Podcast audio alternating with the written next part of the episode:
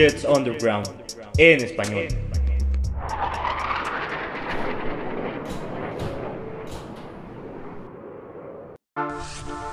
¿Qué onda? Ya volvimos con otro podcast. Ya saben que mi nombre es Agua. Y volvemos un Victory Monday. Luego de ver el partido un dominguito con el recalentado. Que por cierto, espero que hayan tenido una muy bonita cena navideña. Con, sus con su familia, amigos, con todos los seres queridos que tienen. De verdad, desde el fondo de mi corazón y con mucho cariño. Les deseo eh, bonitas fiestas. Espero que se la pasen bien en todo este en esto que nos falta para terminar el año 2021 ya que se vaya y empecemos con un 2022 prometedor para sus vidas eh, y obviamente para los Jets. Y bueno, es delicioso despertar un lunes en Victory Monday. Les voy a dar más o menos un poquito acá rápido mi rutina para, para calentar en este podcast. Y es, yo me paro todos los días eh, a las 8 de la mañana empiezo a saltar la cuerda, pam, pam, pam. Escucho un podcast de los Jets. Normalmente Jets en cuarta y gol. Ahí saluditos al chino. O también escucho los de eh, Can't Wait de, de allá o Flight Deck de, de Rick Simini también está ese. En fin, hay bastantes de dónde elegir y cada uno es fan de los Jets a morir o analistas que te dan sus ideas, ¿no? Y más o menos te, te explican cómo están viendo los Jets. Ahora me toca a mí darles mi humilde opinión y bueno, eso es lo que básicamente hago. Salto, salto la cuerda, luego me echo un cafecito y me meto a, Twitter y a nfl.com y veo las noticias más recientes. Esto cuando es un Victory Monday, ¿eh? ojo. Yo veo acá que han hecho los Jets, vuelvo a ver las highlights, me emociono, me inspiro un poco, veo de qué están hablando y va, y ya se empieza el jale con este podcast. Me encanta, me encanta. La verdad es para mí es muy divertido, por eso empecé este podcast y bueno, en este caso, les traigo lo que vamos a hablar el día de hoy, que es el desempeño de Zach Wilson contra los Jaguares, porque muchos podrían decir, ojo, este, son los Jaguares, tienen un mal equipo, pero los Jets que tenían, literalmente Zach Wilson tuvo que meter una anotación con su liniero ofensivo. Obviamente esto es sátira, pero ahorita vamos a hablar más de eso. Vamos a hablar obviamente del coacheo de los Jets y por qué creo que es prometedor bastante, bastante prometedor para el próximo año. Hablar un poquito de las buenas vibras y de lo que vamos a ver en el 2022 con este, con los Jets y por qué deberíamos de emocionarnos y estar entusiasmados por el futuro de este equipo, pero ahora sí, real, real, no como entusiasmados tipo de que despidieron a Todd Bowles y ahora tenemos que ver a Adam Gaze o o chutarnos otro año con Adam Gaze, pero con, con Joe Douglas y confiar. No, ahora sí, ¿por qué debemos estar emocionados y por qué en serio debemos de sentirnos seguros de dónde estamos con este equipo? Luego, las necesidades de los Jets. Eh, ahí les paso mi lista y obviamente mi razonamiento de por qué. Y pues, obviamente hablar del draft. Porque les voy adelantando que el draft es caótico. Es algo que más que un jugador que tenga talento es más la opinión personal. Y les voy diciendo que literalmente hay personas, analistas, que solo se dedican a un periodo específico del año para hablar del draft. Que ven a los jugadores, que tienen sus listas gigantes. Hay un muy buen documental que se lo recomiendo si son fans del fútbol americano, que es bastante entretenido, que es de Mel Kiper. Mel Kiper Jr., el, más, el analista más famoso del draft eh, personalmente siento que sí es bastante bueno Mel Kiper. Así de los mejores, no, a mí me gustaba más Mike Mayo, que ahorita el gerente general de los Raiders. Eh, o Todd McShay más o menos. Bueno, luego vamos a hablar más del draft, ¿no? Porque me estoy... me, hago bolas cambiando de temas eh, abrupto, abruptamente. Entonces, lo que quería decir con esto es que en el draft se va a mover mucho. Va a haber muchos jugadores que, pues, la neta, se me van a ir de... De, de verlos, porque ah, quiero aclarar que cuando vaya a hablar del draft, estoy hablando del top 10. O sea, cuando se habla del top 10, a los jugadores que van a agarrar los equipos son obvios. Son 15 jugadores que, que tienen posibilidades de entrar en el top 10. Así de, así de, cerrado es. Y por eso son los picks tan valiosos en la NFL. Más los primeros. Para hablar entonces de eso. Y les voy a dar obviamente cómo cambia el panorama, cómo lo veo yo. Y, obviamente un poquito de mi razonamiento. Entonces, ¿Qué tal si empezamos con esta victoria que tuvieron los Jets contra los Jaguares? Mira, ya volví a ver el partidito. Eh, ya no puedo ver el All 22, al menos que sea con, con algún analista youtuber para, para ver mejor el partido. Ya no los puedo ver porque en el Game Pass lo quitaron. Pero lo que les puedo decir del partido es que Zach Wilson sí tuvo un muy buen desempeño. Muchos dirían que no, muchos dirían que, o sea, los que tienen eh, ojo ciego, que de plano no son fans de los Jets, no vieron el partido, solo ven sus estadísticas. En las estadísticas, pues sí, Zach Wilson tuvo 102 yardas lanzando, 91 yardas corriendo y dos touchdowns, uno terrestre y uno aéreo. O sea, eso es lo que se ve en las estadísticas, que no hablan nada, nada, nada de lo que vimos con Zach Wilson este domingo. Digo que vimos, vimos a un jugador que ahora sí arriesgó y ganamos gracias a él, no a causa de él. Recuerden el partido de Texans, que ganamos a causa de él. Estaban bien corriendo los Jets, corriendo bastante bien, sí estaban cachando, bueno, una que otra bola. Zach Wilson tuvo una intercepción. Eh, tuvo bastantes incompletos, estuvo muy presionado, pero venía de una lesión. La defensa jugó bastante bien, fue un muy buen partido. Entonces con esto podemos decir que Zach Wilson mejoró. En Filadelfia tuvo... Mira, si tuviera que rankear los mejores partidos de Zach Wilson, podría decir que el de Filadelfia fue el mejor. El problema, porque siempre hay un problema y siempre los, va a haber, es normal, es fútbol americano. El problema fue que Zach Wilson no tuvo posesión del balón. No, no, tuvo tiempo para seguir teniendo un, buen partido que lo tuvo. En el partido que perdieron contra Miami Dolphins luego de ese, sí tuvo un muy buen eh, primer tiempo dominando, dominando a los Dolphins, ¿eh? A los Dolphins, el equipo que lleva eh, ganados 7 seguidos, podemos argumentar de que son fáciles los equipos que ha jugado los Dolphins, pero bueno, eso es para otro canal, para otra, otro debate que no me quiero meter. Pero tuvo muy, muy buena primera mitad y luego se desinfló el equipo. ¿Cómo se desinfló? Ajustando. Los Dolphins ajustaron y dijeron, ah, ok. Entonces no tienes a Corey Davis, no tienes a Elijah Moore. Ok, eh, no, no tienes a, a un Michael Carter que está jugando bien. O sea, con esto me refiero a que ya sé que no les traje el mi, recap del partido, pero sí estuve viendo que pues, los Dolphins ajustaron para que no, no corrieran, se enfocaron en eso, se enfocaron en los play actions, que no sé por qué Mike LaFleur mandó tantos play actions, pero en fin, no ajustaron los Jets, la neta no fue un muy buen trabajo de ajuste con lo que tenían, ¿eh? No estoy diciendo que Mike LaFleur tuvo un mal partido, simplemente Mike LaFleur trató de sacar el partido con lo que tenían y no ayudó que Denzel Mims, este Crowder, o sea, Crowder me sorprende, no se hayan desmarcado. Pero bueno, ese fue eh, la excusa que podríamos decir de esa semana. Y ahora esta semana tuvo un buen partido Zach Wilson y lo ganó gracias a él. Corrió porque es lo que vio. Lo único que podía hacer. Los Jaguares trataron de jugar el partido de los Dolphins. Presionando, blitzeando eh, tratar de estar pegaditos a los receptores. ¿Por qué pegaditos a los receptores? Porque no se pueden desmarcar. Normalmente cuando un receptor juega pegadito y en blitz, un receptor es de un corner eh, peligra y la defensa peligra de que, de que se separe el corner y que se vaya touchdown porque no hay nadie, no, hay nadie profundo. Entonces, lo, lo, que no pueden hacer los Jets ahorita es desmarcarse. Los receptores no se pueden desmarcar. Que esto me lleva a Denzel Mims. Pero, pero antes de hablar de Denzel Mims, quería terminar rápido con el desempeño de Zach Wilson de, de los Jaguares. Los Jaguares jugaron bien. La defensa de los Jaguares no es buena. Pero esto no significa que la ofensa de los Jets tenga todas sus armas y fuera buena para este partido. Sí, teníamos a Michael Carter que venía regresando. Pero no tenías a Elijah, a Elijah Vera Tucker.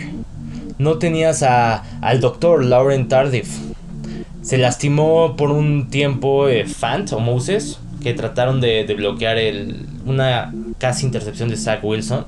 Que por cierto, igual muchas personas critican a Zach Wilson de que tuvo un partido X, tuvo casi tres intercepciones. Pero a ver, señores, no sé qué vieron. ¿Vieron el partido o no?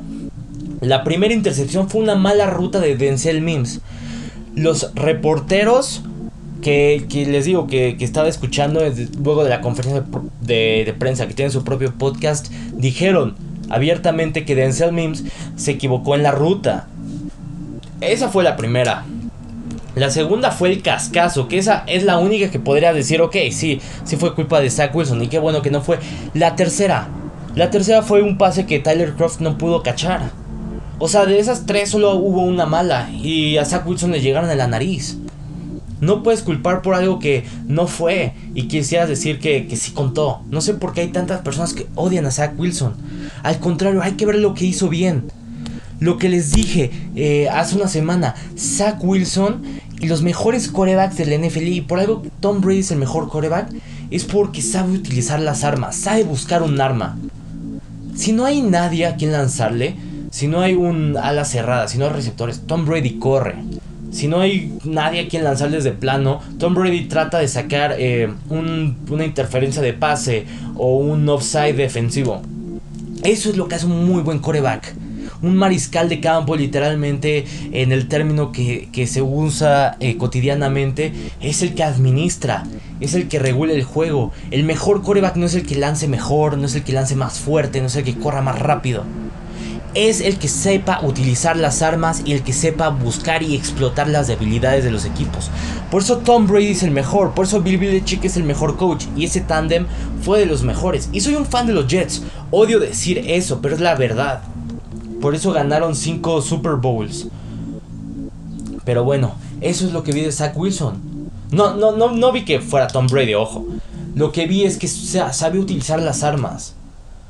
Lo que le falta a Zach Wilson, ya se los dije, una ala cerrada.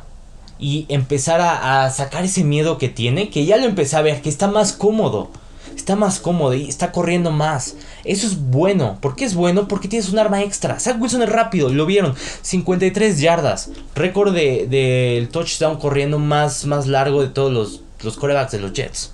De la historia, desde, desde que se empezó a jugar con la modalidad de Super Bowl.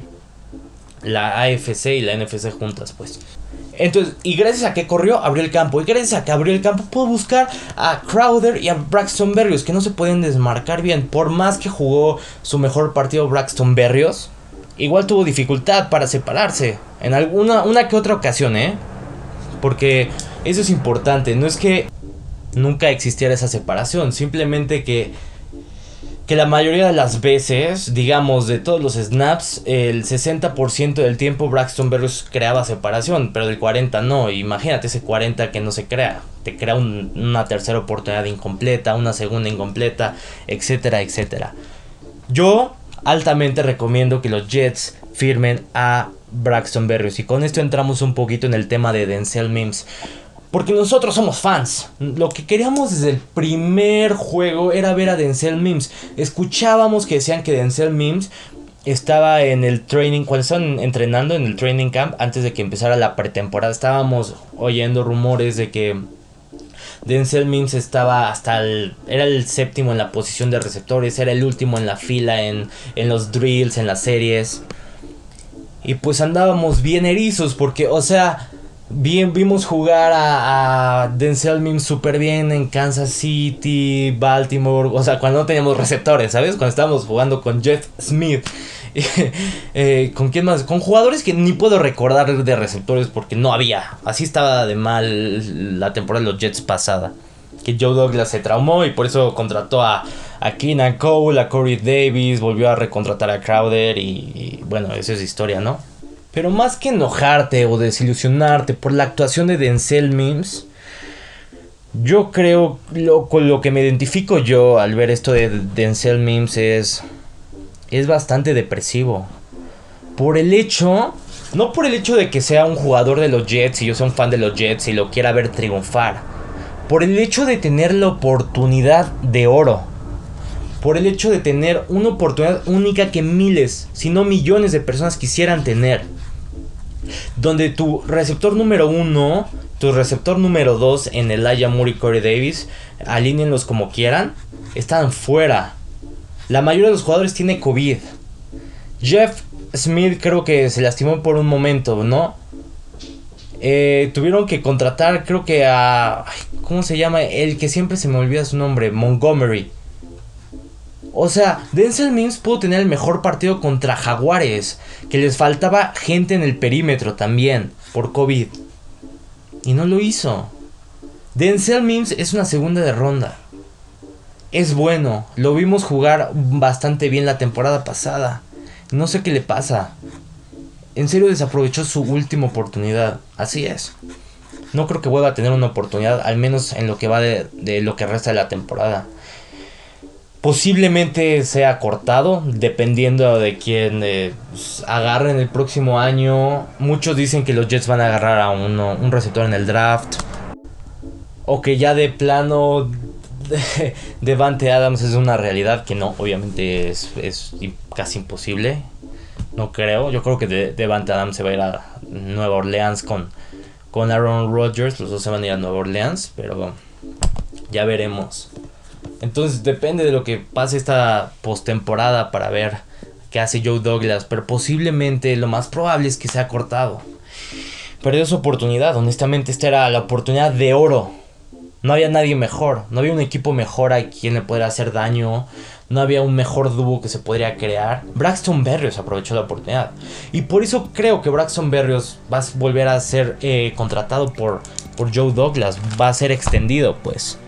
Lo que más me encanta de Braxton Berrios es que es un güey, o bueno, una persona que llegó de, de la escuadra de práctica de los Patriotas, donde Bill Belichick se enojó y fue un muy buen juego eh, de rivalidad entre Joe Douglas, fue un muy buen calentamiento y un muy buen, muy, buen muy buena forma de empezar esta rivalidad entre Joe Douglas y los Patriotas que siempre debe de haber, esta rivalidad divisional donde Joe Douglas y Bill Belichick estaba tratando de cubrir a Braxton Berrios, ¿no? Esto es rapidísimo, es una anécdota que, escuché en otro podcast.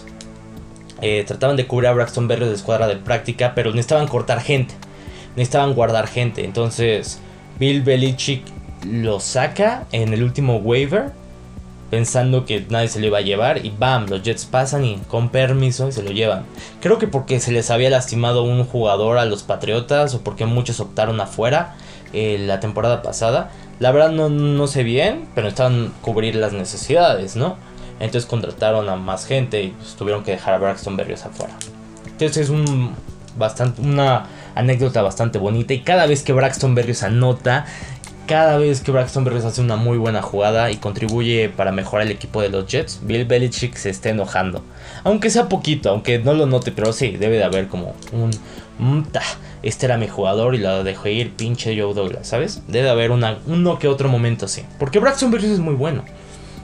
Yo creo que lo tienen que contratar. Si no, todos los fans le van a caer encima a Joe Douglas. Va a ser un Robbie Anderson 2.0. Porque es un favorito de los fans, Braxton Berrios. ¿Sí o no? Yo creo que sí. De los jugadores favoritos que tenemos los fans de los Jets, Braxton Berrios es uno de ellos. Entonces ahí está. Yo creo que lo vuelven a contratar. Este es favorito. Y no creo que Joe Douglas vuelva a repetir lo de Robbie Anderson, que era otro favorito que se le fue y está jugando bien en los Panthers, aunque no tengan coreback en los Panthers. Entonces ahí está esa parte. No creo que Denzel Mims vuelva. Y bueno, lo que también quiero hablar es por qué Zach Wilson es el mejor rookie de, todos los, que hay. Muchos argumentan, muchos, muchos analistas, pseudoanalistas dicen que Zach Wilson y, bueno, que Mac Jones es el mejor coreback de todos. Pero hay que recordar algo. Y de hecho estaba, esto, este pensamiento lo recordé cuando iba a tratar de hacer el podcast, porque es un muy buen ejemplo que tuve una vez con un amigo. Este, hace mucho, hace como dos años, estaba pues, dialogando con un amigo, ¿no? Uno de mis mejores amigos, que, que pues este güey, rápido para resumir la historia, es, pues tiene dinero, es ojito de ojos claros, güerito, eh, va a una escuela privada, universidad, que pues, con prestigio, pero que cuesta muy cara y todo eso, ¿no? Y empezamos a hablar, yo creo que en la peda, no recuerdo bien dónde, pero empezó con este, con este estúpido argumento que hacen muchos, ¿no? Juniors, que es, los pobres son pobres porque quieren. Y aquí empezamos a dialogar, no me voy a meter tanto en el tema, pero lo que yo le dije es que, güey, o sea, tú tienes un privilegio demasiado alto. El hecho de que estés estudiando ahí, de que conozcas a los contactos que tienes, de que tengas una casa, buena educación, eh, una muy buena familia, buenas oportunidades, tiempo libre porque no tienes la necesidad de trabajar extra por dinero, te colocan en una posición más alta que una persona que no tiene nada, que está tiene escasos recursos, que tiene apenas una educación trunca, quizás una familia que se pelea, una mamá y un papá que trabaja todo el tiempo para dar de comer a sus hijos, no tiene tiempo para verlos y desarrollar una buena educación familiar. El hecho de que a ti te vaya bien eh, no es más impresionante que a una persona de esos escasos recursos que le vaya mejor que a ti. O sea, una persona que no tiene y de la nada se esfuerza y hace lo imposible por ser la mejor, eh, por ser una mejor persona, por ganar un muy buen dinero, por tener una muy buena posición en el trabajo. Y de plano escalar en algo donde no existe la meritocracia es más impresionante que un junior que se va a quedar teniendo el dinero de papá todo el tiempo. Que quizás tiene su empresa, pero con el dinero fondeado del jefe, ¿sabes? Entonces, esto lo, puedes, más que verlo de la vida, puedes verlo aquí con los corebacks. Importa la posición, importa, y los corebacks tienen un privilegio importando de qué equipo, eh, de qué equipo los draftearon.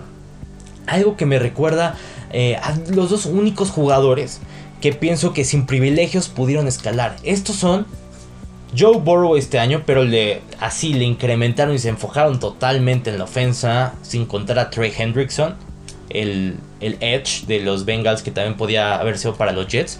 Y el otro, el famoso Andrew Locke. Andrew Locke no tenía nada, él sí, ahora sí de plano.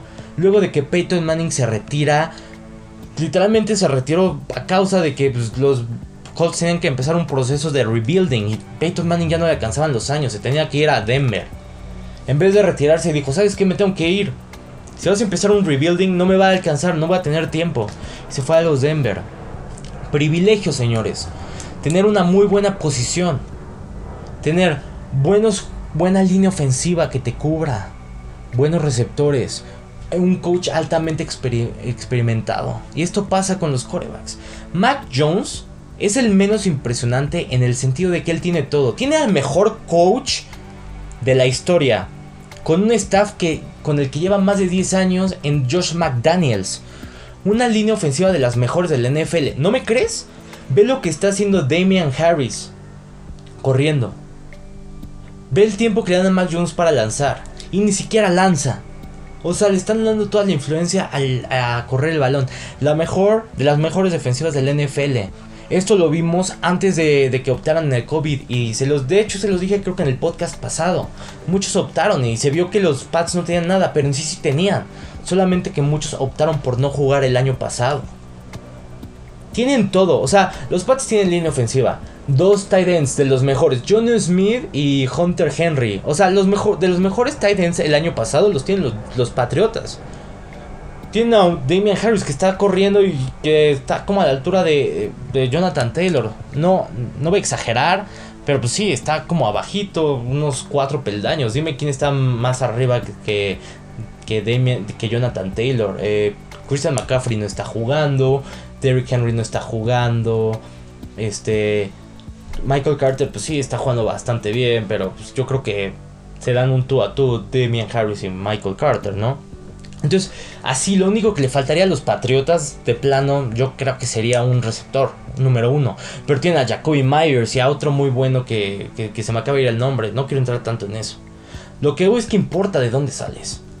Trevor Lawrence ahorita sí de plano yo creo que es el peor. Y seguido de Zach Wilson. Los Bears tienen armas. Justin Fields no está jugando bien. Podrías argumentar que el cocheo. La neta no sé bien cómo va a estar el cocheo de los Bears. Para mí Matt Nagy se me hace un gurú ofensivo que estuvo con Andy Reid. Y que tuvo buenas actuaciones con Mitch Trubisky. A mí no se me hace malo este Matt Nagy. Pero bueno, eso se lo voy a dejar a los fans de los Bears lo que vi en el partido de los Jaguars, Jaguares, perdón, es que sí tiene, no tiene jugadores como los Jets, tiene uno que otro mejor, se podría decir. Eh, eh, tienen una línea ofensiva pues, duradera, eh, estable, un poquito inconsistente, la de los Jaguares, no sé cómo catalogarla. Es, es un poco difícil, honestamente, calificarla. Porque los, los Jets le llegaron muy pocas veces a, Trevor Lawrence. Las veces que le llegaron, de hecho, fueron blitz o jugadas mal marcadas, que ahí sí. Ahí sí. Este. El cocheo. Los Jets tienen un muy buen cocheo y ahorita voy a entrar en ese tema. Pero quería hablar más de las oportunidades. Para mí Trevor Lawrence ahorita es el coreback más desafortunado, el que tiene la peor situación ahorita. Y que él crezca y que sea muy bueno el siguiente año va a ser impresionante. Y es algo que sí se tiene que elogiar. Que Zach Wilson esté creciendo y que tenga actuaciones como la que tuvo hoy, digo, como, como la que tuvo ayer, o como la que está teniendo desde que regresó de la lesión, es algo que se tiene que elogiar. Sí, Zach Wilson tiene un muy buen cocheo. Está teniendo un, bastante cocheo. Eh, que, está beneficiando. Con Mike LaFleur tenemos bastantes jugadas. Con eh, un CEO en Robert Sala que está administrando muy bien al equipo y me encanta cómo se está desarrollando el equipo. Yo altamente confío en Robert Sala. Eh, ahorita vamos a hablar del cocheo, les dije. Pero de jugadores, ahí sí le falta a, a Zach Wilson. No puedes dar una objeción del partido que tuvo hoy solo porque jugaron contra los Jaguares. A Zach Wilson le faltaba la mitad de su línea, sus dos principales receptores, un muy buen tight end y la mitad de la defensa. O sea, tuvieron que contratar a Parker de safety y. y, a quién mandaron de, de, safety que jugó bastante bien. Eh, lo busco rápido. Aquí está el novato Justin Jason Pinnock, sorry. Este, sí, sabía que era un novato, pero se me había olvidado si era Nazardine o Sherwood. Pero sí, Pinnock. Porque habían cambiado a, a Nazardine y a Pinnock y a Sherwood de safety. O sea, ellos jugaban safety y lo cambiaron a de plano de linebacker, digo de safety a linebacker y de safety a corner. Entonces sí tenía esa confusión que, oye, oye, este, este Pinnock jugó bastante bien. Yo les dije, Eccles, Michael Carter de second están jugando bastante bien de corners. Eh, más o menos está jugando bien Guidry. A mí cubre bien, pero siento que le falta el físico. ¿eh? Le falta ese físico que necesitas para imponerte contra un one-on-one cuando te quieren cachar el balón y tú se lo tienes que pegar con la mano y hacer un deflect. Entonces les falta eso. Pero o sea, para que veas lo que le faltaba en safeties, tuvieron que contratar a ese Parker que les digo, Will Parks se llama y a uno que se llama Rashad Wild Goose. O sea, Wild Goose es como Rashad Ganso Salvaje. O sea, contrataron a gente que en mi vida había escuchado. Pero en fin, con todo eso, tuvo un muy buen partido Zach Wilson. La defensa, ¿cómo la vi? Bueno, la defensa...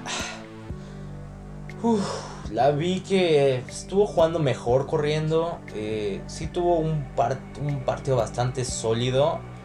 Ahora sí, el problema es que jugaron contra los jaguares y podrás dar la objeción de que los jaguares no traen nada. Pero pues, eso es difícil porque James Robinson se les lastimó. Este. Hicieron bastante. Creo que Trevor Lawrence hizo como 250 yardas o algo así.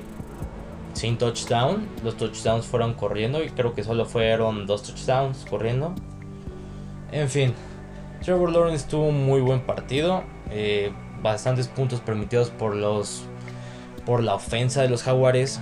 Y ya les voy a traer mi, mi previa del partido de Bucaneros. Porque es algo que pues, importa. Importa porque.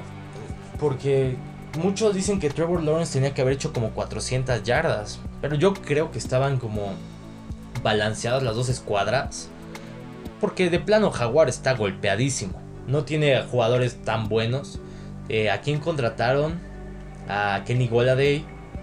Tiene a Kenny Goladay, pero no tiene un buen cerrado. Tiene una línea que les digo un poquito inconsistente, que es difícil de evaluar. Digo, tampoco he visto tantos eh, partidos de Jaguares, pero por lo que vi es difícil, es inconsistente. La mejor forma de, de explicar esta línea de los Jaguares. Pero esta defensa no tenía safeties. Literalmente eh, tuvieron que mover a un corner en Pinnock de safety que jugó bastante bien. Y Will Parks también jugó bastante bien. Me sorprendió mucho cómo jugaron. Los linebackers sí falta, falta, falta, caray. Pero bueno, ahora sí hablar de los coaches de los Jets. Vimos lo mejor de lo mejor. En cuanto a que Ron, eh, este... Ay, se me fue su nombre. Ron... Ron Middleton, Ron Middleton, eh, asistente de head coach de Robert Sale, tuvo que meterse de head coach. Vimos una, vimos una gran estabilidad en cuanto a los coaches. Y es algo por lo que neta se tienen que emocionar mucho por lo que viene. Hace mucho de que yo empecé a ser fan de los Jets como a los 10 años, 9 años. Estaba Mark Sánchez, recuerdo que el primer partido que vi cuando estaba Brett Favre. Ahí era un poquito fan de los Jets de Closet, pero le iba más a los Chargers por un amigo. Historia para otro día.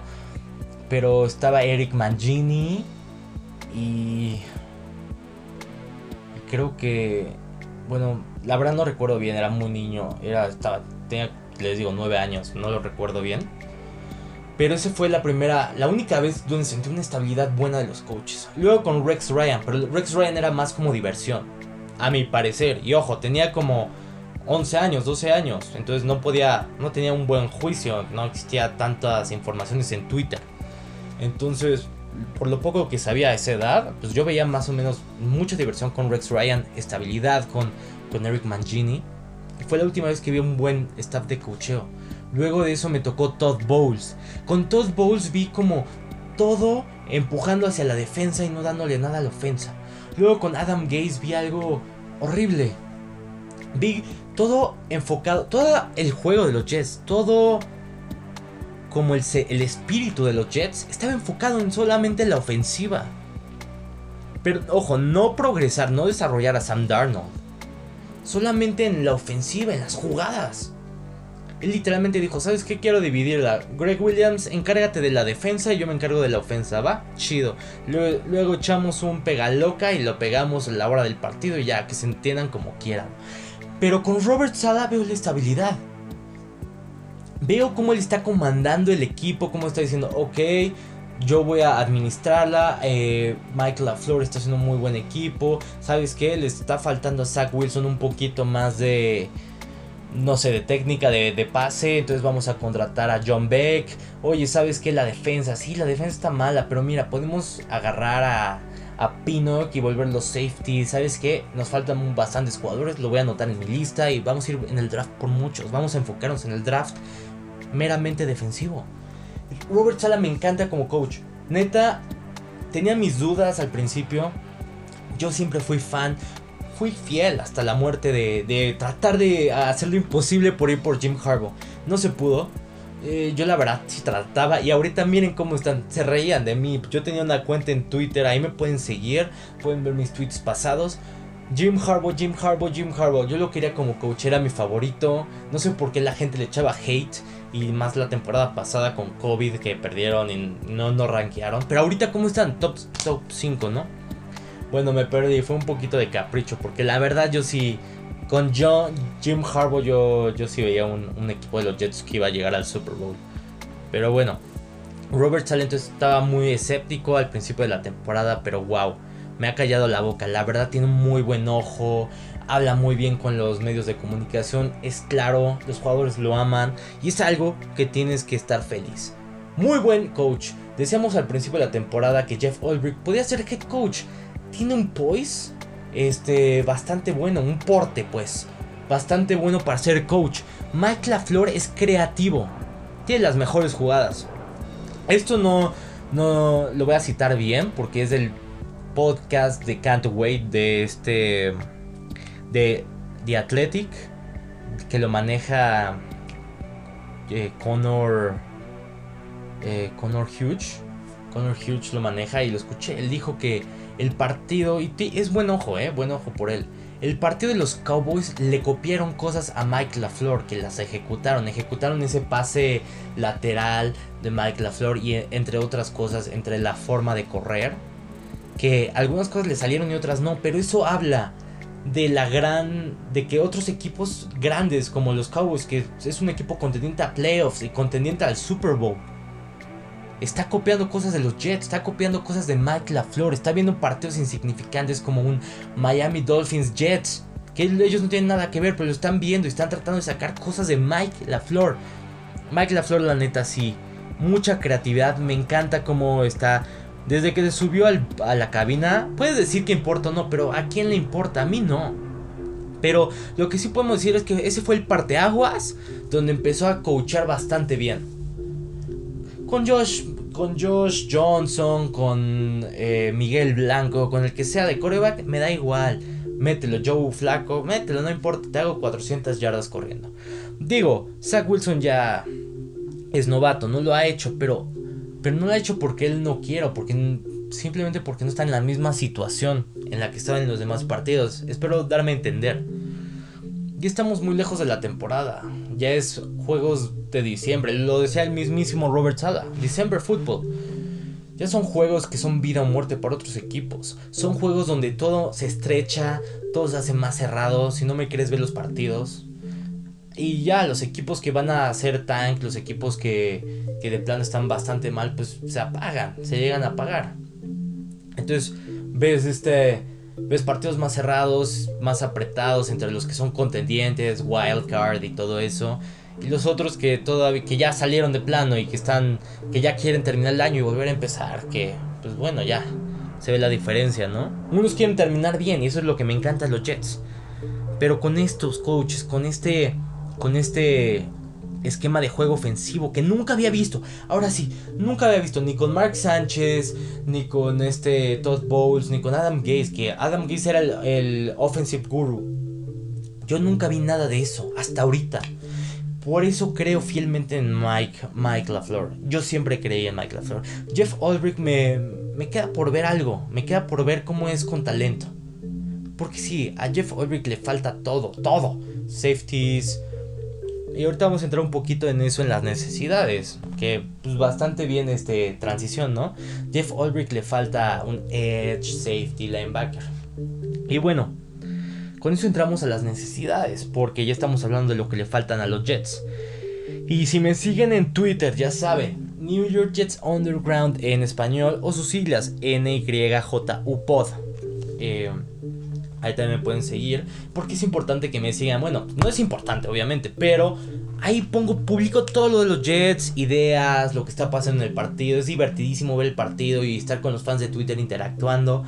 Pero, pero más o menos hoy un fan, Will Parkinson, de, de allá, eh, publicó una lista que, pues, que pueden hacer, ¿no? ¿Cuál es la lista de los fans de los Jets? ¿Cuáles son las necesidades básicas? Y bueno, ahí está mi lista publicada. Para mí el principal es un free safety. El segundo es un línea ofensiva. Puedes argumentar que eh, guard derecho o centro. Mi tercera es un will linebacker, o sea, lado eh, weak de los linebackers, pues. También se lo estaba diciendo en el partido, digo en el en los podcasts pasados, ¿verdad? La cuarta ¿sabes que están los Jets es un ala cerrada. La quinta es un edge. O sea, un buen pass rush, un buen ala defensiva, pues. La sexta es un receptor. Un receptor número uno. El Aya Moore es un número uno. Sí, sí puede ser un número uno. Pero me gustaría más el Aya Moore como slot. Un muy buen slot. Un Wes Welker, pues. Imagínate el Aya Moore como slot. Dominante. Porque no creo que, que Crowder se quede la próxima, el próximo año con los Jets no creo. Yo creo que van a agarrar a Berrios y van a soltar a Crowder, pero ya veremos. El sexto es una línea ofensiva. Aquí ya puedes argumentar entre centro, centro, hogar. Yo puse en séptimo que centro. Me gustaría que se quede este McGovern de centro. Porque no es algo que te, que te mate. No es algo que te que así te haga tanto ruido un centro. Porque McGovern es estable. Digo, a mí me gustaría ir por Linderbaum, pero pues ya veremos lo que pasa. Ahorita vamos a hablar de hecho del draft. Pero ahí está la séptima posición, un centro. La octava, corner. ¿Por qué puse corner en la octava?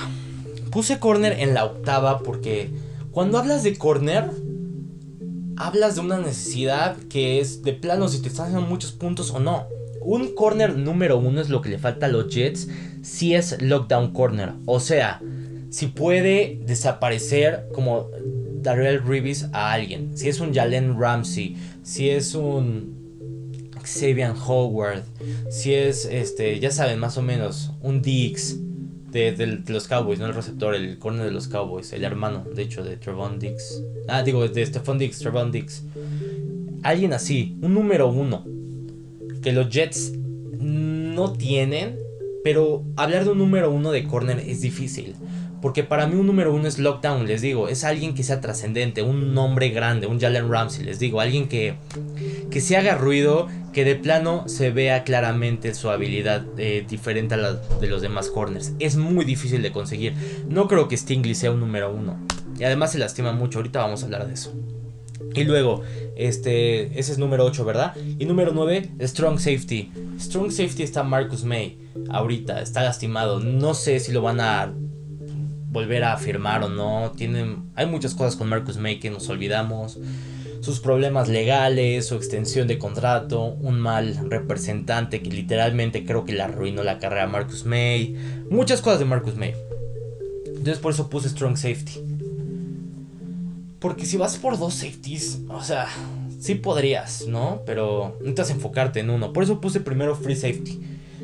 Hay que. Ahora déjame explicar un poquito las primeras tres. Free Safety. Free Safety puse porque antes Jamal Adams jugaba de Free Safety. Cuando se fue, no pudimos llenar ese vacío. Lo íbamos a llenar con la Marcus Joyner, se lastimó. Este, nos falta un Free Safety que sea contendiente, que juegue bastante bien. Yo iría por alguien en el draft. No hay nadie que haya visto ahorita. Eh, pueden checar la página Over the Cap para más o menos darse una idea de los agentes libres que pueden, pueden estar. Yo no he visto a nadie. Pero bueno, Free Safety lo puse en la primera porque es algo básico y es algo donde literalmente no es que no tengamos talento.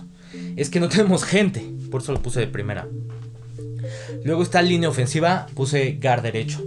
Guard derecho puse porque ahorita tenemos al doctor Lauren Tardif, pero si es bueno, si es con, no sé si es consistente, Ahorita está jugando bastante bien, pero no significa que sea dominante. Tener un guard derecho es bastante importante. Porque gracias a un guard derecho puedes correr. No, no tienes nada más que como defensivo enfocarte en solo el lado izquierdo o derecho. Pon tú. A ver si me doy a explicar. Si tienes a Mekai Beckton, a Laia Vera Tucker del lado izquierdo, ¿dónde vas a correr? Pues de ese lado. ¿Qué van a hacer las defensas? Ok, aquí tienen a sus gallos de lineros ofensivos. Hay que cubrirlo más fuerte. Hay que enfocarnos primero en echar un vistazo a ese lado, ver el movimiento de estos lineros y ya. Es más predecible, pues.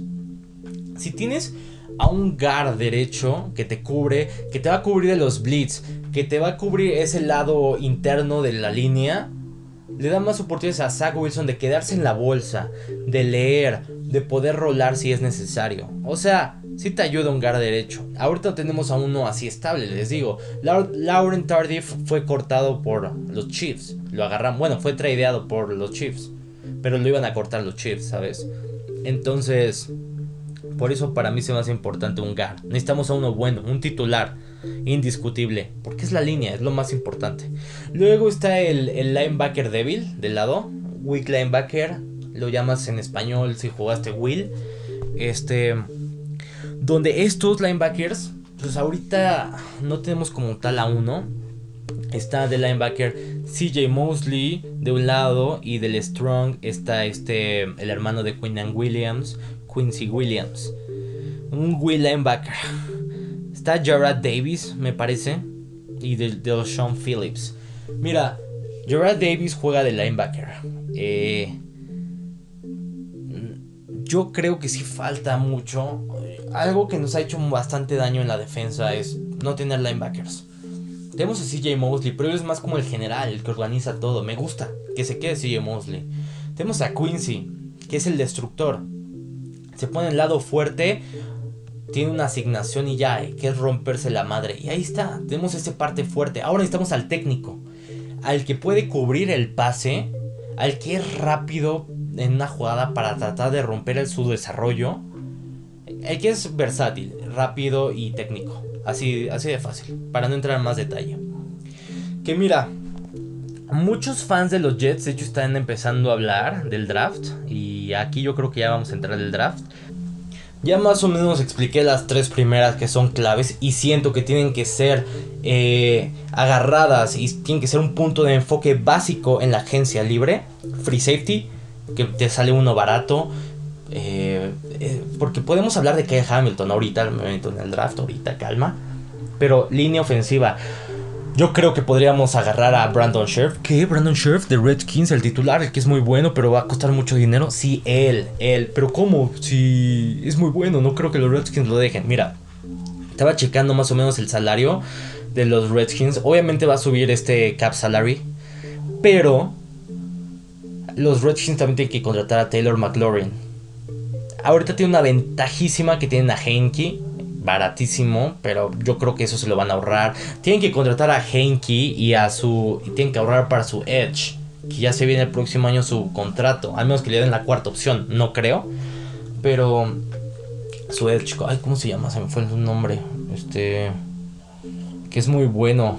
Bueno, ya saben quién. De quién hablo, ¿verdad? Ay Dios, perdón, es que ya llevamos como 45 minutos, pero está buenísima la plática, eso sí. Entonces, tienen que contratar a muchos jugadores los Redskins que van a salir bastante cariñosos. Y yo creo que van a dejar salir a Brandon Scherf. ¿Por qué? Brandon Scherf te va a salir de una contratación en 20 millones. 18, 20 millones. Ahorita está en eso su franchise tag. Su salario. Su franquicia.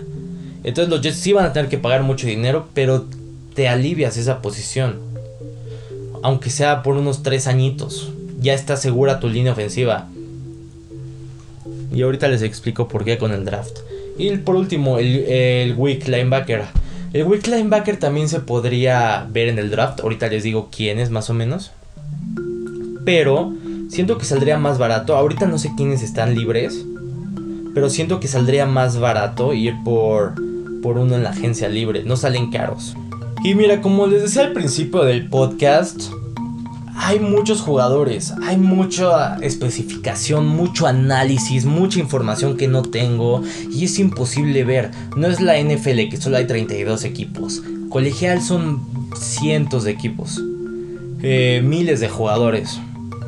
Eh, muchos partidos y ya es diferente el nivel de juego. Entonces es muy difícil analizarlos. Y más si eres un fan de los Jets como yo. Yo les puedo dar mi humilde opinión y por eso se las quiero dar realista y con lo que sé y con lo que he visto.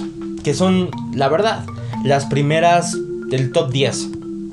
Ya les dije, este top 10 solo caben 15 jugadores. Y ahorita los Jets tienen dos, dos picks en ese, en, ese, en ese rango.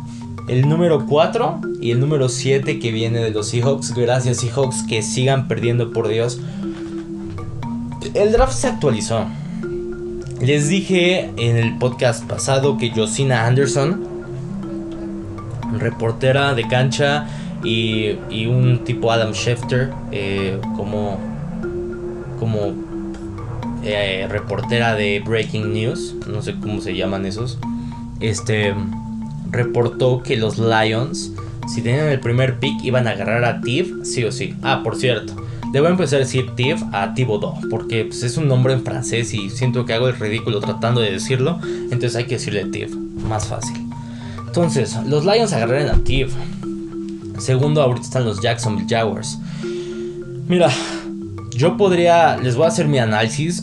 Ya va, ya va el video, ya estoy viendo más o menos a la línea. Ahorita ya siento que es muy largo el video, no les voy a hablar tanto de... Les tenía planeado eso, pero salió muy, muy, muy, muy duradero este videito, me, dejé llevar. Por lo que solo les voy a hablar más o menos de, cómo estamos en el draft y un poquito de noticias. Este, aclaro que yo vengo del futuro. Eh, yo soy del martes. este video lo había grabado el lunes, pero la verdad ya hice como una hora, entonces entonces me, me, quedé dormido y ya estoy volviendo a grabar la parte del draft. Hice como 20 minutos, pero no se preocupen, esa parte se las dejo para otro podcast, porque ya es muy largo. Solo les quería traer rápido lo que veo del mock. En este draft vemos que Jackson está de número 1, Detroit 2, Houston 3, Jets 4, eh, Giants 5, Carolina 6 y los Jets 7. Hasta el momento, vamos a ver cómo termina, pero no creo que haya tantos cambios. Y mira, rápido, no les voy a dar tanto del mock y todo. ustedes lo pueden checar. Yo, los, sitios que checo son CBS, PFF.com y Tankaton. Bueno, también checo. Eh, mi favorito es Walter Football. Ellos siempre, no sé por qué, los llevo viendo tres años y siguen teniendo como muy precisas, muy precisos drafts. Mínimo los top 15 picks son igualitos. Entonces me, me impresiona bastante Walter Football. Lo que yo les quería traer son más nombres. Gente en quien se pueden fijar, porque ya vamos a empezar la temporada de Bowls. Y sí o sí, si son fanáticos del fútbol, tienen que ver el partido Michigan, Georgia y Alabama, Cincinnati. Ah, juga, bellezas. Para que vean, o sea, si no saben tanto de, jugadores, que yo los veo estos jugadores porque pues, posiblemente sean jugadores futuros, jugadores de los Jets o del NFL, entonces me gusta verlos por eso. No soy tan fanático del colegial, hace mucho que lo dejé de ver, más que nada porque en, en México no, siguen tanto, es muy difícil ver los partidos y, seguirlos. Pero bueno, este, lo que yo les quería traer son los jugadores que ahorita suenan más. Y ya saben que Aiden Hutchinson y Tip son los primeritos, los dos, ¿no? Suena Evan Neal. Pero vamos a ver más de los Jets. Ahorita, para los fans y para los analistas, está sonando mucho el nombre Derek Stingley. Personalmente no es mi favorito porque me suena Dim Liner jugador de, que viene de una universidad prestigiosa, que e, era muy bueno en el colegial, pero tiene bastantes lesiones. Entonces, entonces sus años ha lastimado. Las dos, dos rodillas, ¿eh? La derecha y la izquierda se ha lastimado bastante. Entonces está él. Luego se está hablando de George Karlaftis. Karlaftis. Es un jugador griego que juega en Purdue. Mira, yo les estoy diciendo que hay jugadores que entran en el top 10 que hay 15 jugadores que entran en el top 10. George Karlaftis, bastantes analistas, serios, lo están poniendo ahí. No lo he visto, voy a ser sincero, les voy a traer un video, digo, les voy a traer un podcast eh, viéndolo, viendo sus highlights y viendo pues, lo que hace. Porque no, no sé, él podría ser una, una, un draft para los Jets. Porque él juega Edge, pero también linebacker. Entonces sería un muy buen híbrido. Me gustaría y Kyle Hamilton en el 7. ¿Qué les parece eso? A mí me gustaría ver a Kyle Hamilton en el 7. Aunque no sé. Bueno, no, no creo. Los Panthers yo creo que van a ir por línea ofensiva. No sé si lo pueden robar. Los Giants en el otro caso. Los Giants también tienen que ir línea ofensiva.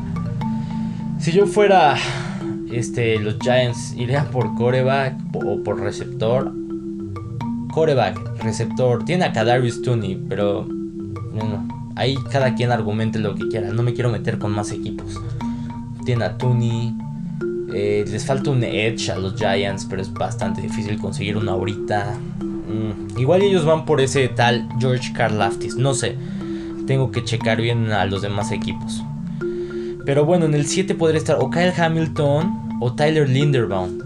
Si no está Kyle Hamilton, yo creo que los Jets irán por Tyler Linderbaum. Centro dominante, hizo que Iowa estuviera en el top 3 de, los rankings del colegial. Literal, él hizo un centro, hizo, ¿qué? ¿Cómo? Sí, un centro. ¿Por qué? Porque corrían por su lado, era dominante. Tienen que ver los partidos. Vean las carreras y solo vean a Tyler Linderbaum cómo abre los huecos, cómo comanda la ofensa, cómo se mueve rápido y cómo. O sea, un centro es el que lleva todo lleva el ritmo de la línea ofensiva para que vean. La verdad, un buen centro no caería nada mal. Me gustaría verlo. ¿O qué otro jugador también podrían ver? Este, hay uno que se llama Garrett Wilson, que los reporteros de los Jets no sé por qué están súper arriba con él. Están súper pro los analistas de los Jets y los reporteros con ir con un receptor. Mira, si quieren ver receptores, dejen tú a Garrett Wilson, dejen a al de Chris Olave, también de Ohio State, y al, y al de Alabama, que se hizo muy famoso, que muchos le recuerda a Waddle, Jameson Williams, creo que se llama. Sí, pensé que era Williamson, es Jameson Williams, sí, estoy bien. Dejen tú a ellos.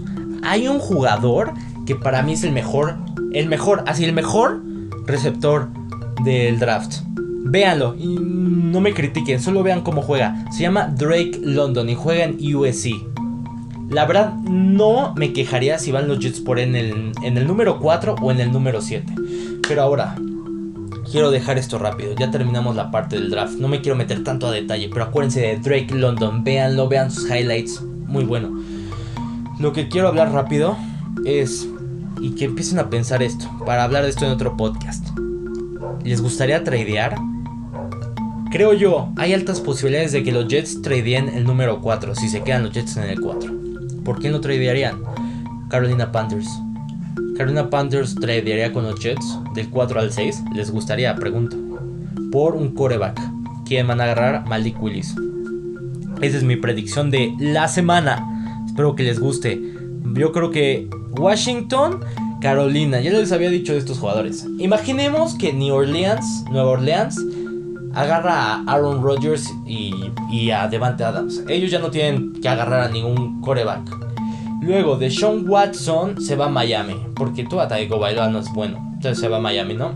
Entonces ya, los equipos que necesitan corebacks, pues son Washington, Miami, Giants, eh, Falcons, podrías decir que sí, depende de cómo esté Matt Ryan, Denver Broncos, Vikings, Browns, o sea, hay bastantes equipos, ¿no? Los demás equipos matarían lo que sea por tradear. ¿Y por qué tradearían los, los Panthers? Tan presionadísimos. Panthers no tiene. No tiene más que nada Matt Rule si te quiere quedar en el equipo necesita una excusa que les digo que es lógico y por lo que yo siempre dije que Lions necesita agarrar un coreback, necesita esa excusa, necesita un motivo para seguir adelante con su rebuilding, con su construcción del equipo. Matt Rule necesita eso, necesita un coreback. No van a agarrar un coreback en la agencia libre, al menos que vayan full de, de Sean Watson, es la única manera. Pero no creo que de Sean Watson se vaya a los Panthers. No creo, yo creo que se va a Miami está muy bien, van a estar en playoffs. Pero ahí lo vamos viendo, ¿no? Solo les quería dejar esa, esa opinión. Ustedes tradearían el número 4 por irse abajito. Mira, y si no es Panthers, imagínense si Panthers tiene a... Bueno, los Panthers obviamente tradearían ese pie por los Texans, ¿no? Entonces, pues no. Pero imaginen que los Jets tradean el número 4 por el de con los Giants o con Washington Football Team, que también está abajo de los Giants, tradearían el pick por el número 9 o número 10. O sea, los Jets tendrían el 7, el, el 9 o el 10. O sea, 7 o 10, 7 o 9. ¿Les gustaría eso? No irse tan abajo, irse mínimo top 15. Pero tener más picks para el próximo año y tener más picks en segunda ronda y así. ¿Les gustaría? A mí sí. Pero bueno, les dejo con ese pensamiento y ya saben que nos vemos, que cuando hay podcast, ahí nos vemos.